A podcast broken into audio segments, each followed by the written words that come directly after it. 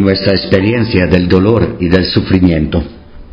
El sufrimiento es un fenómeno complejo y el sufrimiento está presente en la naturaleza humana, con los procesos de envejecimiento, las enfermedades y la muerte. Está presente también en la naturaleza que nos rodea, lluvia, sequía, desertificación, huracanes y lluvias, epidemias, sismos, etc. Existe también todo el sufrimiento debido a decisiones y conductas humanas, debido a la ignorancia o a la maldad que provocan un sinnúmero de situaciones dolorosas. Pensemos en la violencia, la guerra, en el descuido de la salud o los estilos de vida erróneos, en los abusos, la corrupción, la impunidad. Se puede también reflexionar sobre decisiones o acontecimientos de los siglos pasados que han creado la situación actual llena de injusticias y sufrimiento. Una cierta tradición religiosa atribuía estos fenómenos a la voluntad de Dios.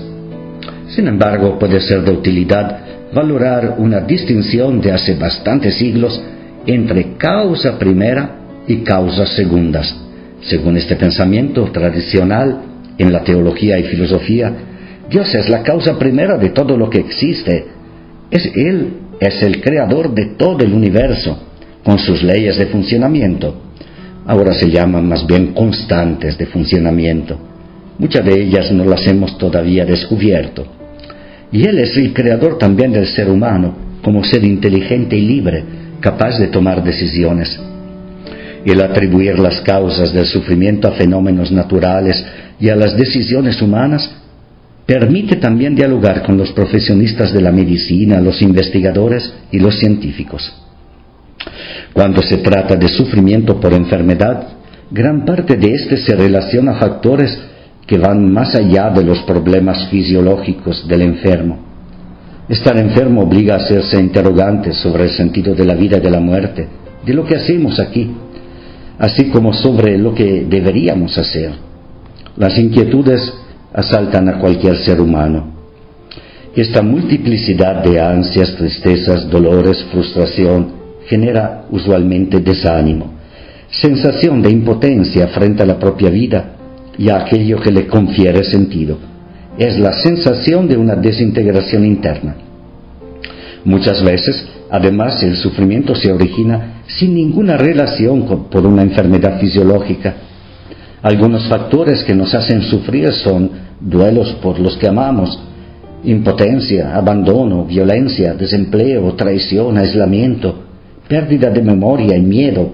Existen otras situaciones, como estar enamorado de alguien que nos rechaza el sufrimiento humano afecta todo el ser de la persona, aunque pueda incidir con más fuerza en una determinada dimensión, la fisiológica o la emocional o la ético-moral. Cuidar de alguien en sufrimiento, pues, implica relacionarse con todas sus dimensiones y no solo con la fisiológica, como en el caso de los dolores corpóreos. El sufrimiento puede originarse en la ansiedad producida por un diagnóstico de cáncer, pero puede ser mayor cuando un individuo con una enfermedad mortal no encuentra un sentido al sufrimiento o cuando tiene la expectativa de un sufrimiento prolongado en el futuro o cuando la enfermedad no permite abrigar esperanzas. Un dolor agudo temporal puede tolerarse desde un punto de vista psicológico, mientras que un dolor crónico, menos intenso, puede producir un estado depresivo y debilitante. Los individuos reaccionamos de forma diferente frente al dolor y al sufrimiento. Algunos somos muy sensibles a los dolores, incluso más insignificantes, y cualquiera que sea el grado de dolor siempre es excesivo. Otros individuos parecen tener una resistencia y tolerancia al dolor que desmoralizaría a la mayoría. Algunos se sienten tan abatidos por el sufrimiento que parece abrumarlos. Otros, en cambio, se muestran fuertes, capaces de resistir, con un talante razonablemente bueno. Otros no sufren porque sienten dolor, ni porque su situación sea desesperada, sino porque están perdiendo el control sobre su vida, o porque se ven obligados a renunciar a algún aspecto importante de ella. Hay una frase que se atribuye a Buda que dice, el dolor es inevitable el sufrimiento es opcional. Él llegó a esta conclusión después de años de aprendizaje y meditación. Podríamos preguntarnos, ¿es verdad? ¿O se trata solo de una forma lingüística muy desconcertante? El sufrimiento es realmente algo que podemos elegir. Quienes citan a Buda justamente nos alertan sobre la presencia de un sufrimiento innecesario o que lleva a no responsabilizarse para manejarlo adecuadamente, tal vez haciéndose la víctima. Nos alertan sobre las trampas mentales, las trampas mentales de los deseos en particular. Nos alertan sobre la excesiva importancia dada a las emociones, etc. Probablemente se puede interpretar esta cita, el dolor es inevitable, el sufrimiento es opcional, haciendo énfasis en la existencia de un tipo de sufrimiento innecesario. Sería aquel que, generalmente de manera inconsciente, se agrega al sufrimiento o dolor que no depende de la persona. La pérdida de un ser querido o la presencia de una enfermedad no dependen de la decisión de la persona que sufre, pero la forma de vivir o el significado que se dé a dichas situaciones sí dependen del sujeto y puede hacer una diferencia significativa en la magnitud del sufrimiento. Para lograr quitar o disminuir el sufrimiento innecesario, es indispensable hacer una reflexión honesta para concienciar la forma personal de estar viviendo este sufrimiento. Con esto se pueden encontrar las deficiencias, trampas, chantajes, miedos, etc., que provocan tal vez más sufrimiento que el real producido por el acontecimiento.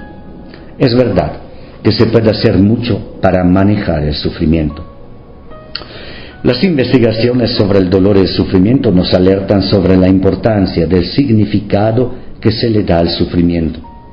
El significado que damos al dolor de algún modo lo transforma.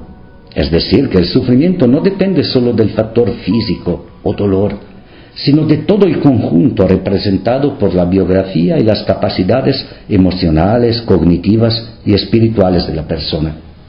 Las personas tenemos, en medida diferente una de la otra, la capacidad de reducir el dolor, de manejarlo mejor, de llenarlo de significado y de vivirlo de una manera más tolerable.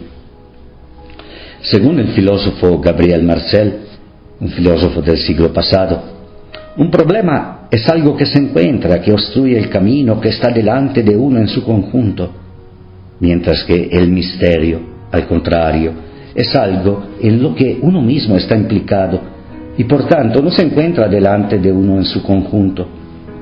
En nuestra cultura, lamentablemente, está prevaleciendo la mentalidad del problema. Todo se puede resolver, nos dicen. Es la metodología del problem solving la cultura de nuestro tiempo tiende a ver en lo negativo todo el conjunto de enfermedad, sufrimiento, muerte, fracaso y frustraciones más un problema que un misterio. De aquí la tendencia a eliminarlo, alejarlo o por lo menos a ignorarlo cuando no es posible eliminarlo. La perspectiva de lo negativo como misterio, al contrario, nos ayuda a entenderlo como parte de la existencia. No se puede ni se debe eliminar, debemos integrarlo. El sufrimiento sí, debemos integrarlo. Podemos reflexionar sobre ello, aceptarlo en nuestra existencia, manejarlo de manera creativa para que nos enriquezca como personas, nos enriquezca de nuevas perspectivas, para que nos ayude a encontrar nuevos caminos, para que facilite la colaboración con los demás, para que facilite el nacimiento de actitudes fraternas, y se revele fecundo en propiciar el sentido de la trascendencia.